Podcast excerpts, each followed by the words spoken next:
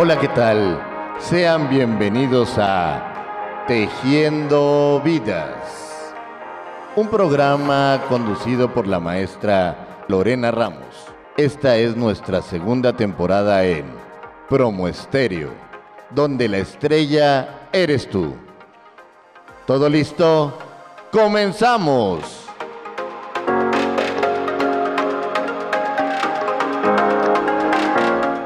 Hola, ¿qué tal amigos? Buenas tardes, bienvenidos. Este es su programa Tejiendo Vidas. Yo soy su amiga, la maestra Lorena Ramos, y el día de hoy tenemos un programa espectacular. Como todos sabemos, este mes rosa, el mes de octubre, es un mes en el que nos, nos llenamos de, muchos sentimientos porque debemos sensibilizar y visibilizar una problemática que está afectando a la población de las mujeres a nivel mundial. En México una de las principales causas de muerte es el cáncer de mama y bueno, pues tenemos que abordarlo desde todas las ópticas, ponerlo sobre las mesas de discusión y ver qué tanto podemos hacer para prevenir y para que esta situación sea lo menos incómoda posible. Y pues bueno, el día de hoy tenemos una invitada muy especial, se llama Ana Lilia. ¿Qué tal Ana Lilia? Buenas tardes. Hola, buenas tardes Lorena. ¿Qué tal? Bienvenida. Pues yo les voy a contar que Ana Lilia es una súper valiente, ¿eh? porque el día de hoy la invitamos a, a que viniera al programa y aceptó nuestra invitación con mucho gusto. Así que te damos la más cordial bienvenida por venir a compartirnos tu experiencia, tus vivencias, pero sobre todo este, dar testimonio de muchas situaciones, ¿no? Que, puede, que, es importante que todas sepamos en torno a esta situación. ¿Estás de acuerdo? A ver, platícanos, Ana Lilia, ¿a qué te dedicas? Mira, soy nutrióloga. Ay, qué padre. Y pues, este, me dedico a la salud, principalmente a, la manera de prevención. El año pasado, en ahora sí que en el 2021, en diciembre, me diagnostican cáncer de mama.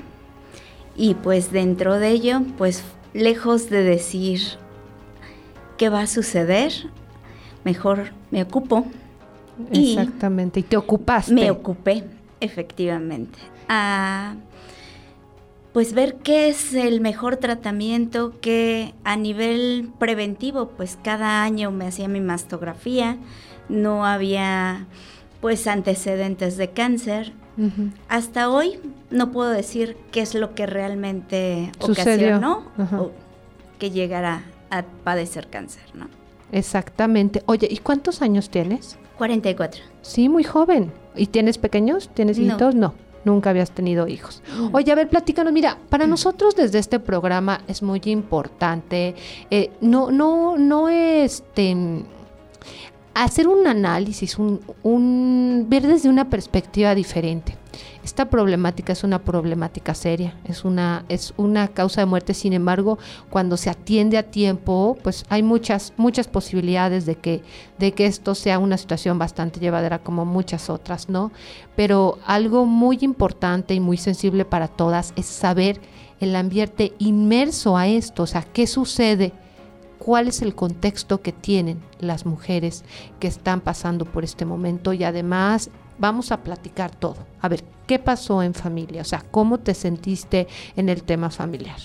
Mira, yo creo que el impacto fue demasiado en desde casa de decir qué tienes, cómo, así que cómo te apoyamos y pues he sido bendecida porque tanto mi familia, a pesar de que es una familia muy pequeña, pues me han apoyado, pero también he tenido a lo, así que a mi alrededor familia, digamos, no sanguínea. Extendida. Así es, de amistades, hasta del mismo entorno laboral que me han podido apoyar. ¿Te has sentido acogida? Me he sentido acogida. Acompañada. Aunque pues sí he tenido pues tropiezos con, con ahora sí que con el sistema de salud, ¿no?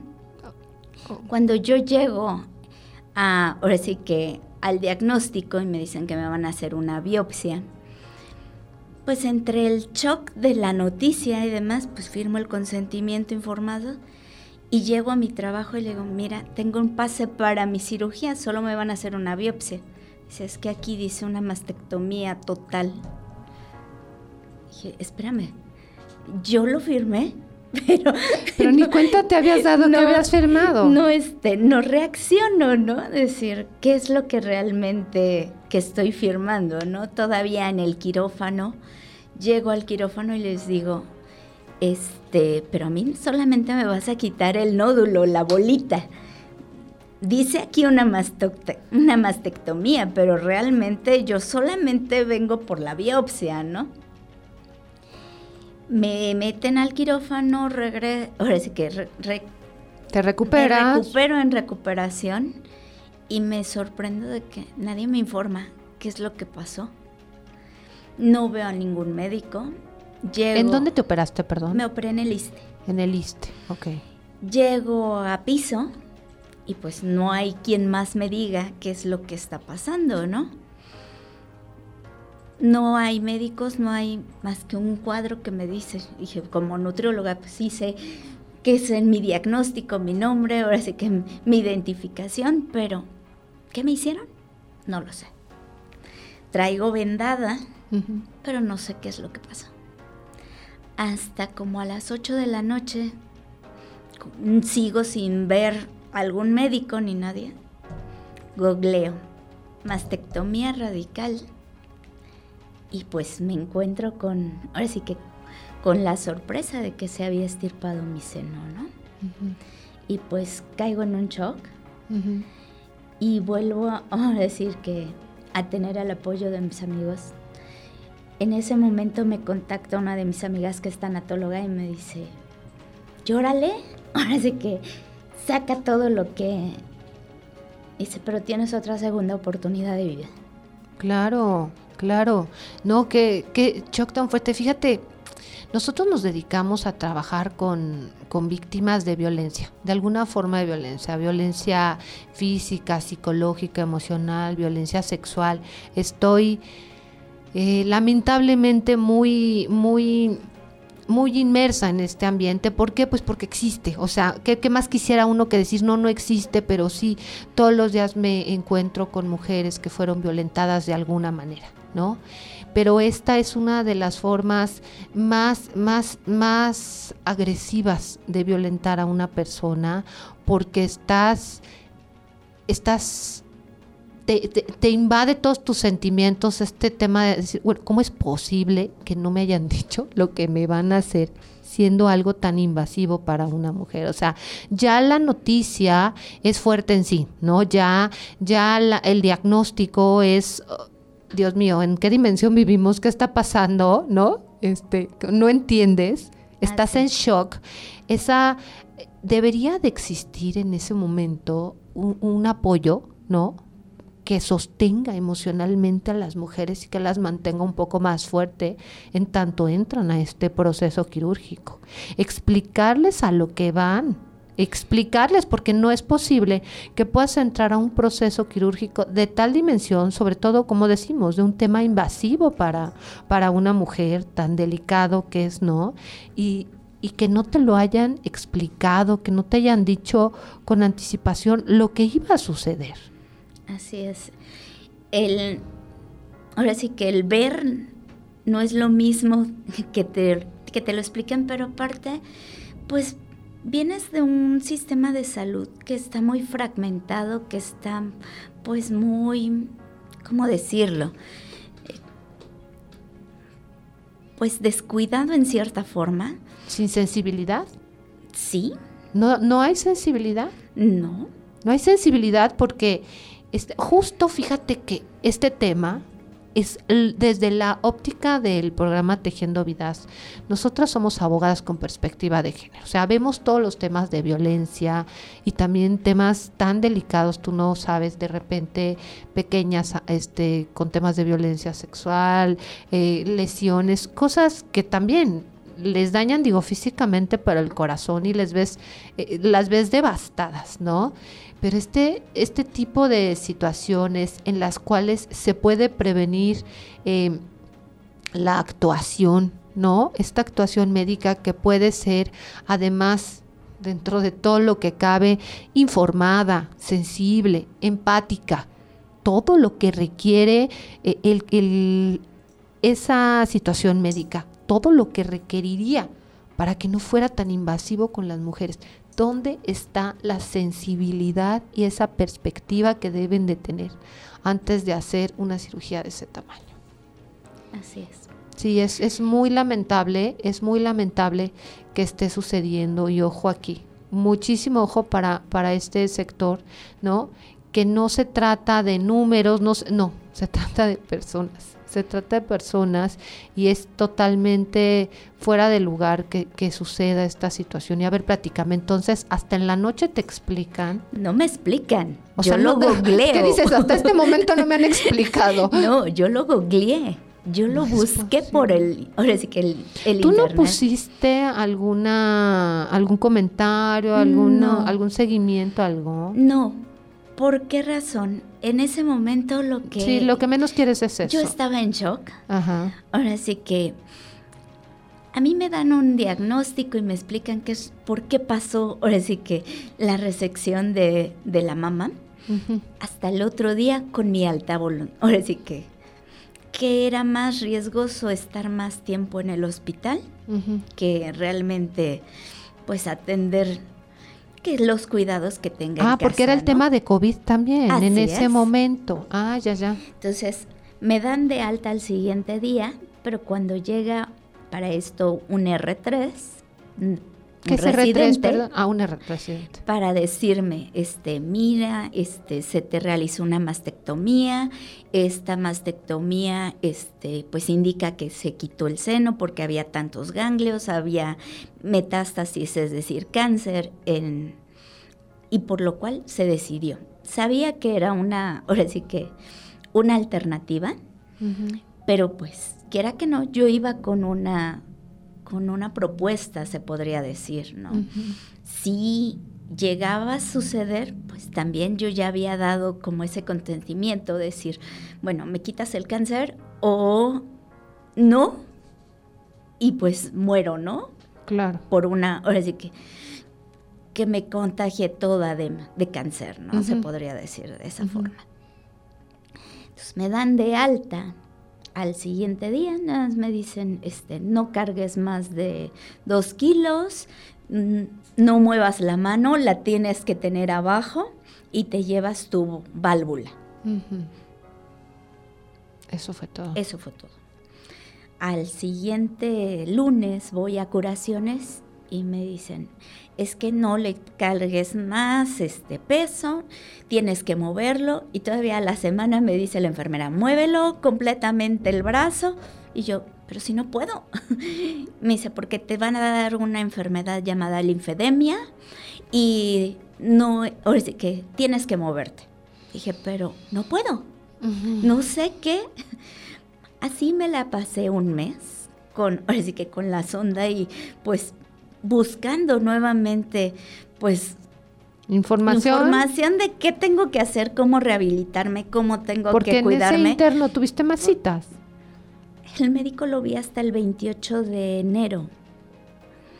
Cuando me ve para quitarme la sonda, es me dice, ah, sí era de esperarse todo lo que pasó. Dije, pues si alguien me pudiera decir qué es lo que me va a pasar o qué tengo que prevenir, cómo me tengo que cuidar. En ese inter te sentías bien, estabas comiendo bien. Realmente, pues mi cuerpo ha sido muy espléndido, ha sido... Te ves, te ves espléndida, te ves hermosa, tu piel se ve radiante, te ves preciosa. Realmente ha sido muy noble y pues también ha influido lo de ánimo. también a lo que me dedico. Claro. Porque de una u otra forma he cuidado mi alimentación, independientemente que antes la cuidaba, hoy la cuido más. Me he puesto con suplementos, diferentes alternativas médicas, desde homeopatía, acupuntura, para ir complementando esta parte de decir, tengo que estar lo más fuerte posible para que mis quimios sean el mejor tratamiento para este y, Y ya ahorita ya pasaste todo tu proceso. Mis quimioterapias. Bendito sea Dios, qué bueno. Sigo peleando con la institución porque me diagnostican el cáncer con, ahora sí que con un, un ganglio de metástasis, pero cuando me dan el pase para quimioterapia, me dan la cita con un médico. Me la dicen, el, día, el 15 de febrero tienes la cita. Perfecto. Me hablan para confirmar, confirmo. Llega el 15, el 14 de febrero y me hablan para decirme, la doctora no va a asistir, este, se te va a cancelar la cita para el primero de marzo. Digo, oye, dámelo lo más pronto posible, ya me esperé. Así el 16. 16 de febrero ahí te presentas. Perfecto. Me presento, llego a la cita y me dice la doctora, no se le va a atender porque tengo más pacientes de primera vez y ustedes de primera vez. Así que le agenden otra cita lo más pronto posible. Primero de marzo, por favor. O sea, regresaste al primero de marzo. Regresé al primero de marzo, llego. Aquí estoy, doctora, mi que mi primera cita. ¿Dónde están sus análisis? ¿Cuáles análisis? No hay análisis. Pues no la voy a poder atender porque no tiene análisis. Pero ¿de qué análisis estamos hablando? Pero pues si me dijeran de qué, exactamente. Entonces, se los voy a dar, pero digan que no vino, que usted no vino a esta cita para que la vuelvan a agendar. Y yo creo que la van a agendar para el 11 de marzo. Me agendaron el 28 de marzo. Dios mío. El 28 de marzo ahora sí que ya empiezo mis quimioterapias. Después de 13 semanas, cuando había acudido a otra institución donde me decían, la esperanza de vida o el, la efectividad de las quimioterapias son entre un lapso no mayor de nueve semanas. Aunque te la hagan ahorita, ya no son efectivas. Dije, pues ni modo, háganmelas. No tengo el dinero como para poderme ir a la otra institución donde pudiera haber empezado las nueve semanas. Termino las quimios, me vuelven a dar mi pase para radioterapia porque me decían, es sí o sí necesitas tratamiento de quimioterapia y radioterapia. ¿Las Primero, dos? las dos. Primero por el ganglio, por el tiempo que pasó de tu quimioterapia y la cirugía y lo necesitas. Pues me piden el pase y me hablan. Se cancela tu pase porque hay inconsistencias con el pase. Voy con el médico, me vuelven a realizar el pase, me vuelven a hablar para decir que se vuelve a cancelar el pase porque lo vea con el médico. Vuelvo a llegar con el médico y obviamente enojada. Decir, oye, ¿qué está pasando? O no lo saben hacer, o qué es lo, ¿por qué no? La contestación del hospital fue, ha pasado más tiempo de lo que necesita y ya no es apta para el tratamiento. Y contestan diciendo que tengo 78 meses de, ahora sí que de, de desfase. Cuando a mí me diagnostican y me operan el año pasado. O sea, ni siquiera tenían bien la información. Así es. Si acaso tengo O sea, ¿se les cruzó el cable, se les cruzó la información de otro caso o no se les sé. fue? No lo sé. O sea, y de hecho, pues vuelvo a, a poner la queja y pongo la queja ya directamente a las oficinas centrales del ISTE. Hasta ahorita no me han dado respuesta. Es decir, por un lado, dices, Pero sí te dieron tu quimio. me dieron las quimios. La radio y la quimio. No, las quimioterapias, las Ajá. radioterapias aún no, porque todavía no tengo la valoración del médico, porque su respuesta fue que el pase no era aceptado, porque yo estaba desfasada 78 meses Y no te han dado respuesta. y aún no me han dado respuesta. Dios santísimo. Entonces ha sido pues algo complicado, No mucho. porque por un lado es, tienes que estar bien, salud, ahora sí que en salud y emocionalmente, Sobre todo Pero- emocionalmente. por el otro lado tienes que estar fuerte para pelear con una institución para un tratamiento médico, porque no tienes el recurso económico para ir a una institución. Es decir, si me hubieran dicho hace 5 o 10 años, cómprate un seguro de gastos médicos porque te vas a enfermar, Lo hubieras hecho. lo hubiera hecho, ¿no? Claro. pero pues dentro de ello, pues no. Sí, sí, uno no se lo imagina de esta manera. Fíjate, es justo esta situación que estamos visibilizando, eh, la, el entorno. El entorno, ya el problema en sí, la situación en sí compleja, bastante compleja, afecta tu estado anímico, tu salud, tu estabilidad laboral, todo afecta. Y en torno a eso, estar batallando para suplicar que te atiendan, ¿no? Así es. Qué complicado, Ana Lilia, qué guerrera, qué bárbara. Y mira, enterita, sonriendo, qué bárbara. Eres, eres un gran ejemplo de verdad, de entereza. ¿Y de dónde sacas esa fuerza? Platícame. Pues yo creo que de las ganas de vivir. De que tengo muchas cosas por, ahora sí que por hacer. Y tengo mucho que dar todavía. Muchísimo, tienes que dar testimonio y, y, animar a muchas personas, a muchas mujeres que nos están escuchando. Fíjate que generamos un podcast que además pasamos y comentaba yo que iba a tener este tema y varias personas me dijeron, oye, nos pasas el podcast para, para, para, para escucharlo, así que seguramente andarás por muchos lados, te estarán escuchando por muchos lados. Y es, es muy importante saber de este contexto, de esta situación que afecta tan gravemente, no es solamente el número, o sea, no es, ay, es la principal causa de muerte y hay que hacer esto y hay que hacer lo otro. Como, como autoridades, como doctores, como autoridades tratantes de esta problemática, ¿qué tan sensibles estamos, qué tan sensibles están para abordar estos temas de la mejor manera? ¿No? Y les quedan a deber, pero un chorro y dos montones. ¿No? Lamentablemente. Y como tú seguramente, ¿sabes de algunos otros casos que estén sucediendo, que, sucedan así? O, eres, este, eres una excepción? Yo creo que no. De hecho, cuando yo, ahora sí que yo llego al piso donde, ahora sí que donde me iba a quedar para la cirugía, me toca como compañeras dos, dos mujeres una en fase terminal, ya con una nutrición parenteral y aparte muy mal la señora, muy grande, tenía 84, 86 años, pero la, la otra compañera, no recuerdo si tenía 57 o 67 años, un número.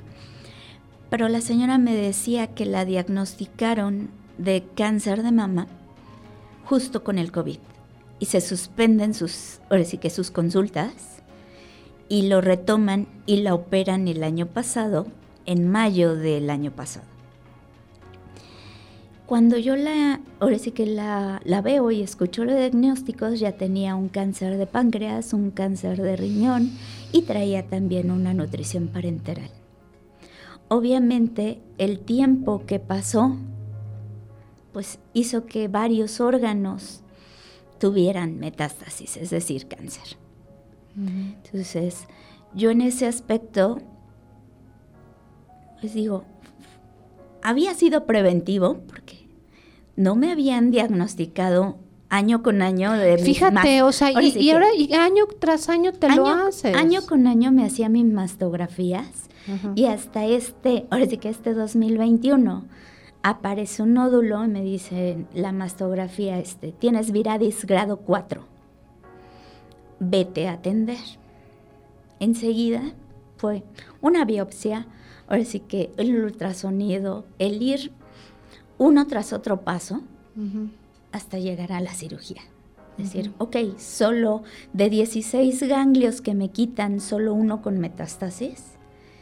Dije, ok, perdí un seno Dije, pero gané la vida. Dije, necesito mi quimio, necesito mi radio para seguir, ahora sí que luchando con esta, con esta enfermedad, para que no quede ninguna célula realmente. Y pues en, esa, en esa lucha es ahora sí que en la que estoy día a día. Y pues yo creo que es lo que me ha dado la fuerza. Por supuesto. Entre, pues decir, no, ahora sí que escúchenme. Y es, creo, por eso también que estoy hoy aquí. Sí, para dar testimonio y decir no lo que está pasando. No es tan fácil. O sea, desde llegar a una institución, ah, pues sí, tienes cáncer, ¿no? Tienes la probabilidad de vivir o de morir, como todos, yo creo. Sí.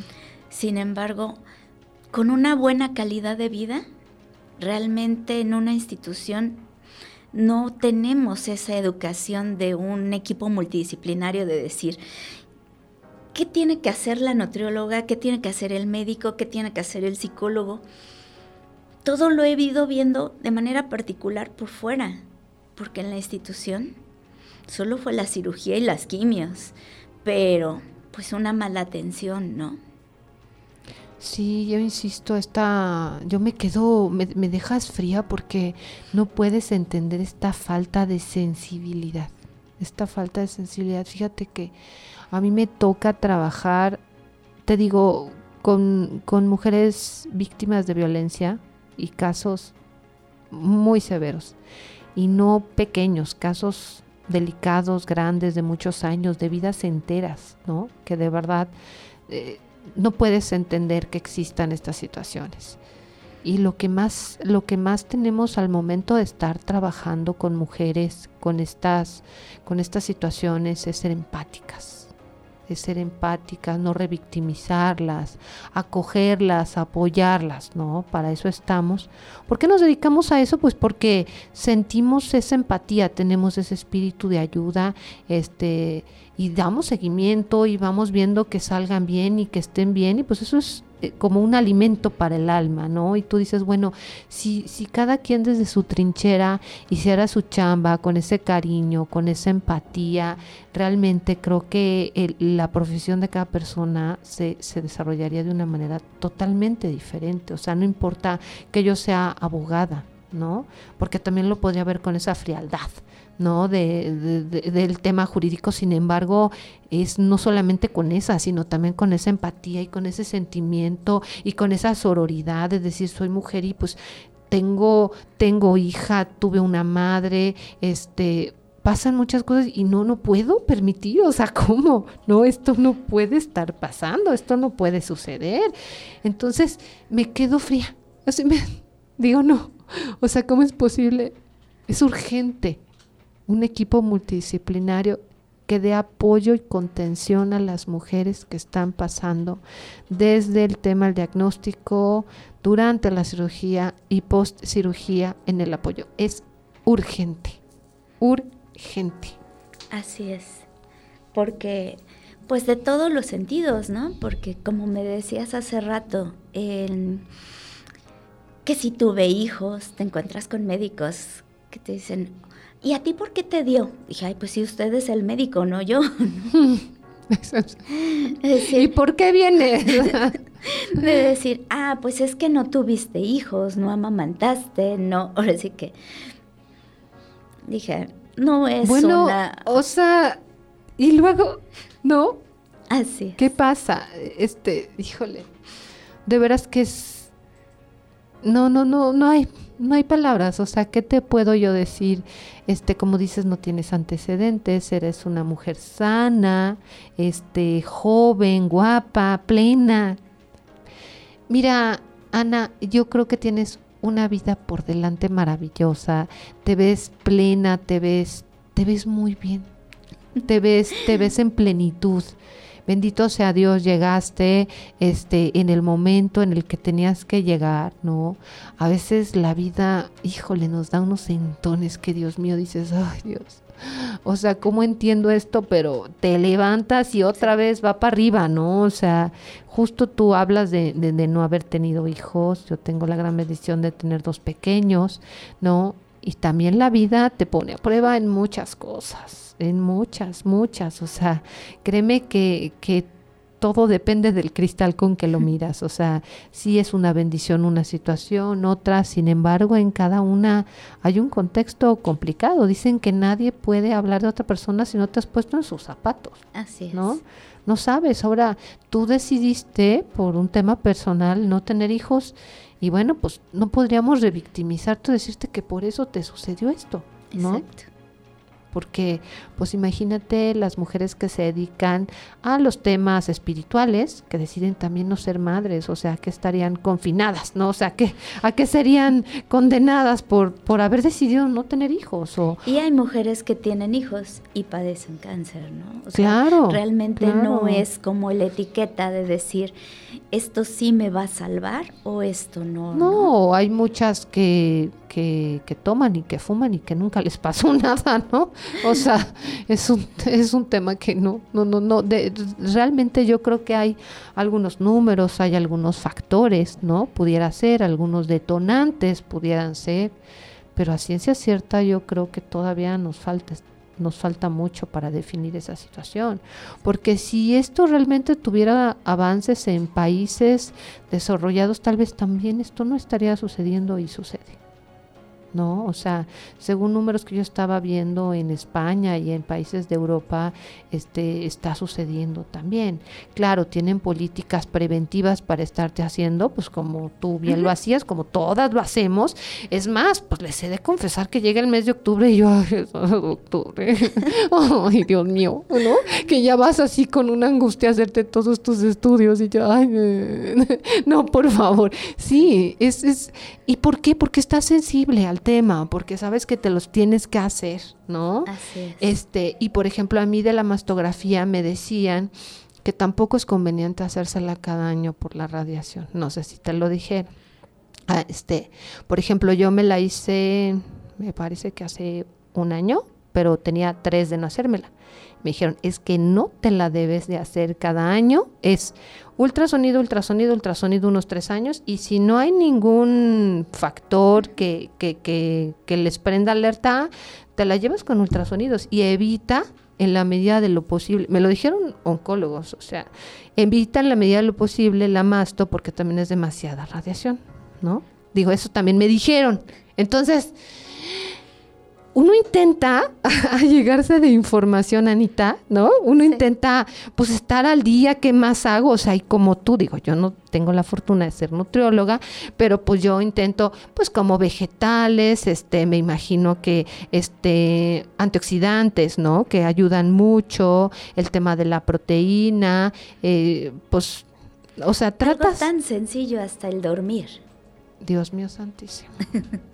Y cuando andamos y angustiados, se estresa. O y, lo, y, tomar lo agua. más básico de Tomar decir. agua. Tomar agua. Sí, ¿no? Pues, o sea, yo trato, yo hago ejercicio, por ejemplo, me doy mis espacios, hago ejercicio todos los días. De repente, dos, tres días, por complicada con los niños, la actividad y demás, pues no me da tiempo, pero sí, sí procuro ese espacio para mí, ese tema también del espiritual. ¿Estás de acuerdo? Ah, claro que o sí. sea, tiene uno que buscar de repente ese lugar donde, donde, donde te sientes este, fuera de tanto, este contexto tan complicado, ¿no? Y, y sí, octubre es un mes, es un mes bastante complicado, pues esta situación que nos lleva a todas a reflexionar, a, a ver a, a, de manera muy, muy, este, muy sorora a todas las compañeras, ver las que están pasando por situaciones complicadas, cómo te ayudo, qué hacemos, ¿no? Jalarnos unas y otras desde la trinchera donde estemos, generar este tipo de información que nos haga sensibles y hacerle llegar a las autoridades información, oye, ojo, Ojo, maestro, o sea, no pierdas la sensibilidad porque estás afectando vidas, no son números. Sí, a veces en, en el tema de las políticas públicas nos vamos a los números y a las a, a, a este a las estadísticas y demás, pero son vidas, ¿no? Así es y debes de tratarlas como tal. No podemos perder de vista la dignidad de la persona, no podemos perder de vista nuestra ética, ser empáticos. No puedo, no puedo, Anita, de verdad creer que hasta este momento no te hayan dado ese apoyo psicológico, esa contención. Y miran, les voy a comentar. Hay varias líneas de apoyo, no, no sé, ahorita, por ejemplo, Consejo Ciudadano, escuchar hablar de Consejo Ciudadano. Acércate, ¿te has acercado? No. Ah, pues pide, pide apoyo, porque ese apoyo que tal vez no te están dando ahí, te lo pueden dar acá. Ese apoyo psicológico que te van a dar de 9 a 12 sesiones, de acuerdo a lo que tú necesitas. Este, hay muchos talleres sin costo, toda la atención y el apoyo que dan ahí es sin costo. Dan cómo manejar la depresión, hay talleres de cómo manejar la depresión, de tanatología, y hay en varias alcaldías y la verdad es que las oficinas están hermosas y el trato de la gente es de primer nivel. Ahí sí te lo puedo decir, eh, por conocimiento de causa es de primer nivel, la atención, los talleres, el acompañamiento, justo esa parte humana que necesitamos, ¿no? Ellos, ellos de verdad son, son un acompañamiento para las mujeres con temas de violencia, también les dan horas, o sea, tienen 24, 25 horas de acompañamiento con mujeres que van con ella, el trabajador social, la trabajadora social, la psicóloga, la abogada, todo a darle el acompañamiento todo el tiempo a juzgados, o sea, esta situación que tienen que darte un acompañamiento y estamos hablando de esta problemática tan tan severa y que no les den ese acompañamiento psicológico, dime qué hubiera hecho la diferencia. El tema ahí está. Así es. ¿Qué hubiera hecho la diferencia para que tú hubieras transitado por este camino tan complicado? ¿A poco no hubiera sido ese acompañamiento? Esa contención.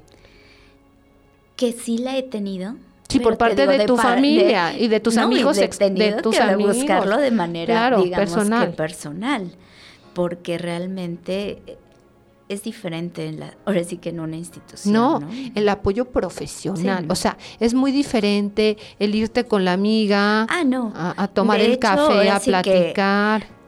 A la par. Estuve entre, bueno, eh, sigo en tratamiento, ahora sí que psicológico, pero digo, me pusieron dos ángeles a la mano.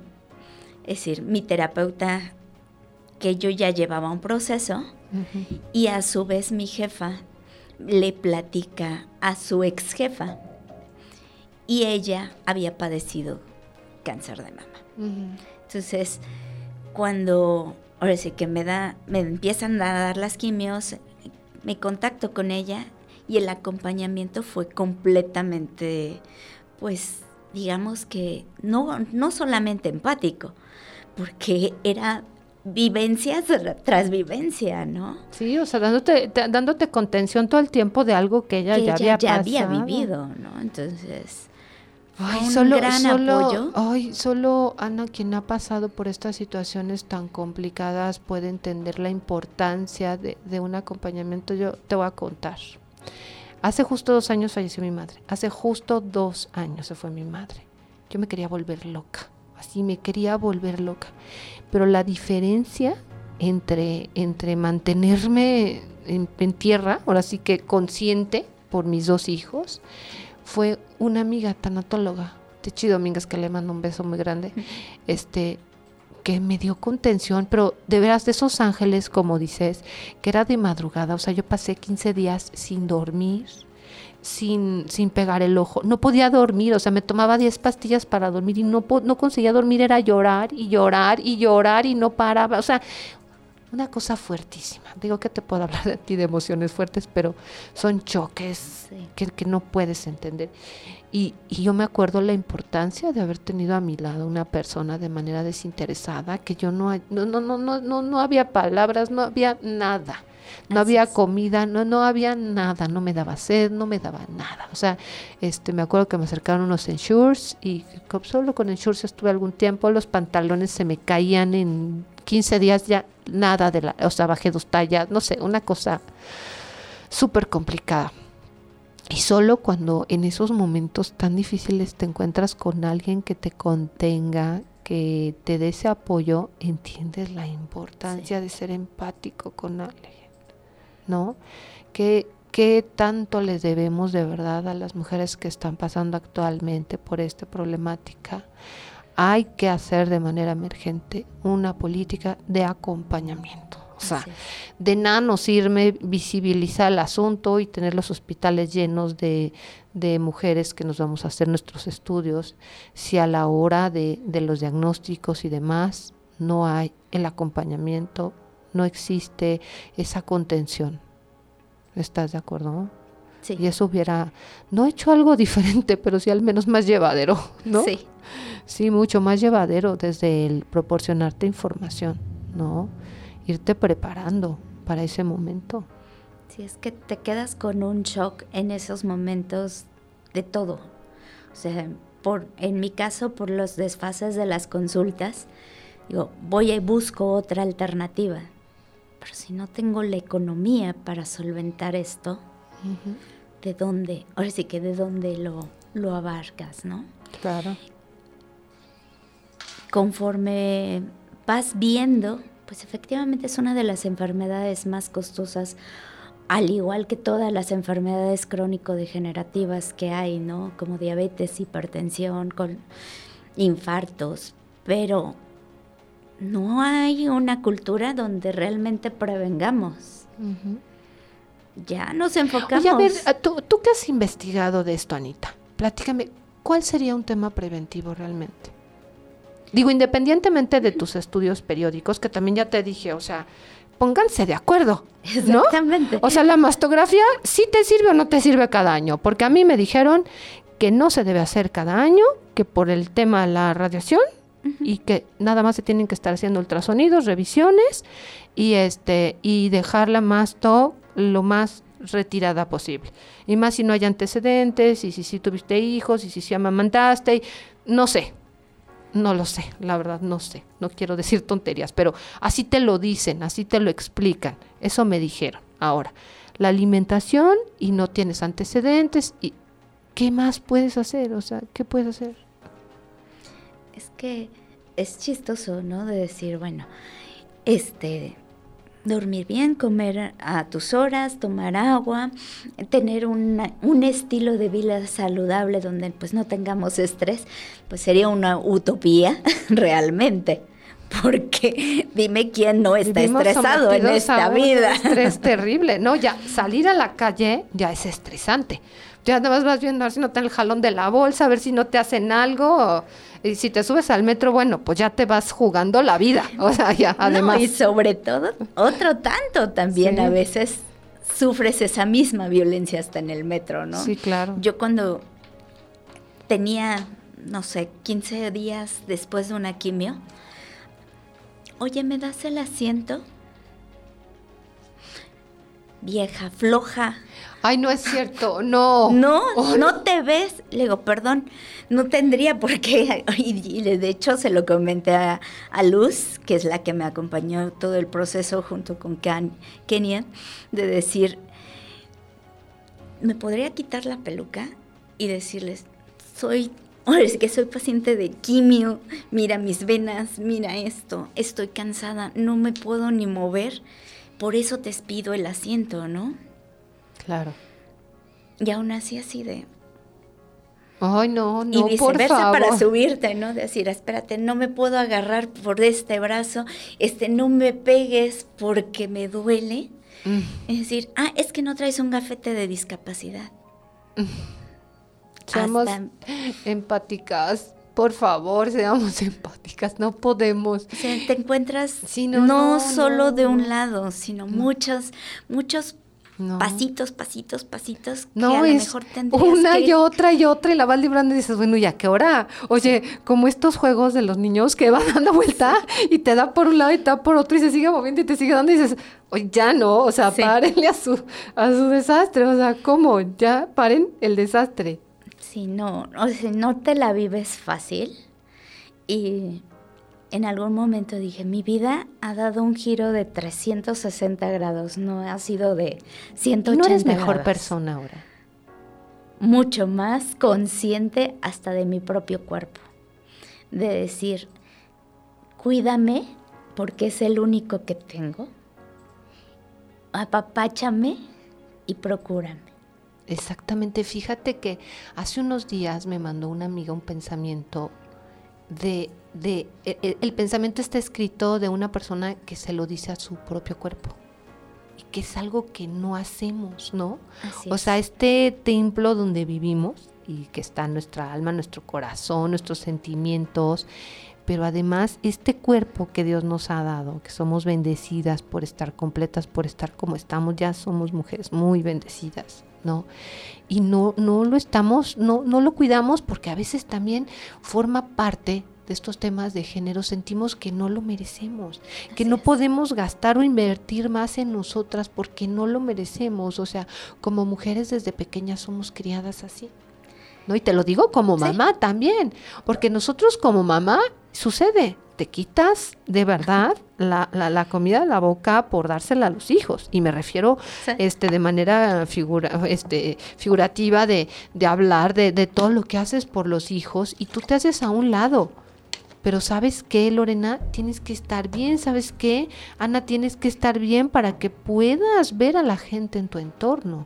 No solamente es este estar viendo por todo mundo y, y, olvidarte de ti. Y yo creo que mucho te reclamó tu cuerpo también y te dijo, a ver, Ana, hey, aquí estoy. o sea, cuídame. Si es lo que me a mí tú me dijeras, ¿qué te dejó el cáncer?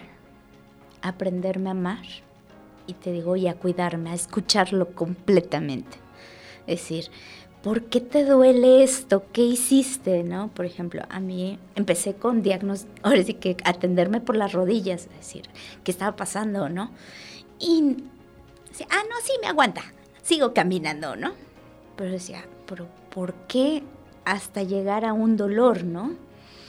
Ahora es, ¿qué pasa? Me tengo que ir a revisar. Oye, pero además de, de, la, de eso, no tenías ningún síntoma. Tú no tenías dolor, cambio de coloración, de característica, nada, absolutamente. Y un año antes no había pasado nada. Nada. Oye, ¿y tú, a ti sí te habían dicho que te hicieras la mastografía cada año? Sí. ¿A partir de, qué año te la empezaste a hacer? A los 40 años, como si fuera el relojito. O sea, ¿tenías dos años de hacerte masto? No, cuatro. ¿Cuatro? ¿Tienes 44? Ajá. Mm, fíjate. Sí, no, año con año. Y no había, ahora sí que, ningún tema. No, pues no, no se explica uno, pero... Ay, habrá que analizar de ahora en adelante, ¿no? ¿Qué necesita tu cuerpo? ¿Qué te está pidiendo tu cuerpo? Y dejar esta información y este testimonio para las personas involucradas en la atención de esta problemática para que en verdad es un llamado, es un llamado a que seamos empáticos, ¿no? Que pensemos en la situación que está pasando este la paciente, que seamos empáticos y que se busque la manera de dar el acompañamiento. Si no se puede a través de esa institución ver con quién se puede hacer una alianza, pero que sí se le dé un acompañamiento psicológico durante todo el proceso. Esto es es algo que se debe de hacer. No, no puede quedar nada más en un testimonio y seguramente ya verás que habrá los foros necesarios y habrá la situación para que esto no se quede así. Y el hecho de que como tú, que ahora eres una mejor persona, puedas dar testimonio y que esta situación cambiara la situación de otras mujeres, de verdad que te va a hacer sentir algo, e-, esa, satisfacción que pocas veces sentimos cuando hacemos el bien por las personas, ¿a poco no? O sea, porque nosotros no pudiéramos ser este de esa manera, ¿estás de acuerdo? O sea, dices, no, pero es que cómo no voy a ayudar, es que cómo la voy a dejar, es que, no, digo, yo veo criaturas en los semáforos y digo, no, ¿cómo puede? ¿Dónde está su mamá? O sea, que... No sé cómo se nace con eso, pero uno no puede ir por la vida dejando que las cosas pasen sin ayudar o sin aportar o sin hacer algo. Así es. No, pues muy valiosa hoy. Hoy tu participación se nos fue el programa rapidísimo. Sabes que siempre ponemos canciones y hoy no nos dio tiempo de poner una canción. Vamos a cerrar con la canción favorita que tú quieras. Te vamos a regalar la última canción porque tiene una cita y entonces quedamos de que íbamos a cerrar el programa en tiempo para que pueda llegar ella a su cita. Este, vamos a cerrar con una canción. ¿Qué canción te gusta? Ay, no se me ocurre. ¿Cuál, cuál canción? Este, hay una de Diego Torres muy bonita. Este, Color Esperanza, me gusta esa. para cerrar y bueno, este, vamos a cerrar el programa. ¿Algún otro comentario, mi querida Ana? ¿Qué, qué más quieres decir el día de hoy? ¿Qué más te gustaría decir? Que esta es una experiencia muy fuerte que te hizo ser mejor persona. Vamos a, ya, ya, ya la situación complicada ya la tratamos, ¿no? Ya, bueno.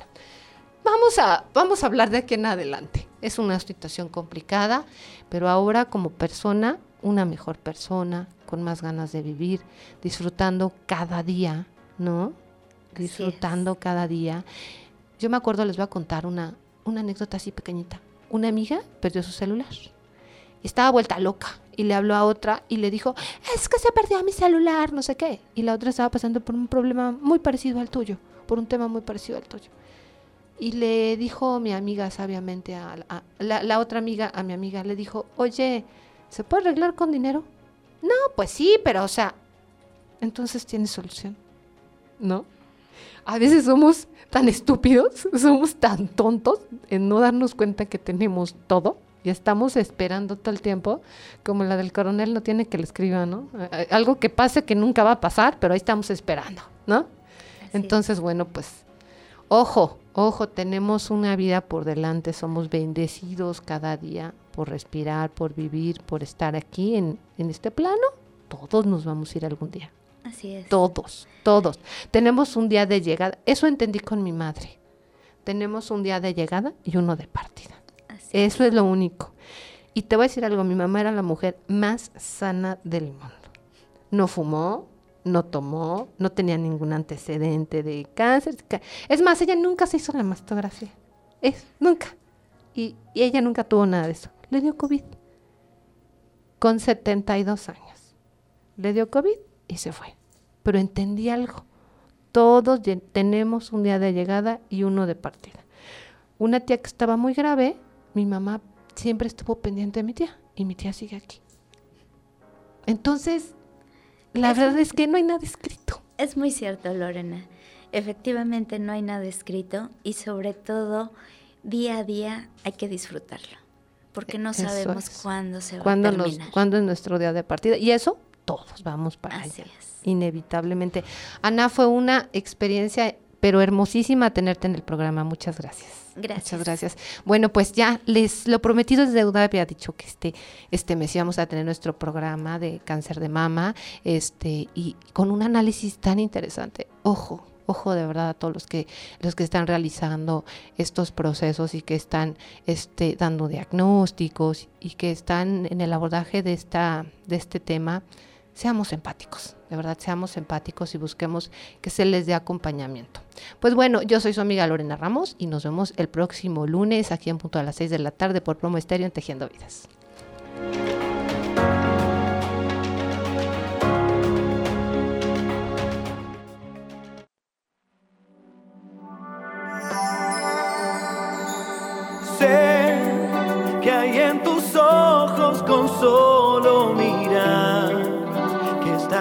Cansado de andar y de andar y camina girando siempre en un lugar.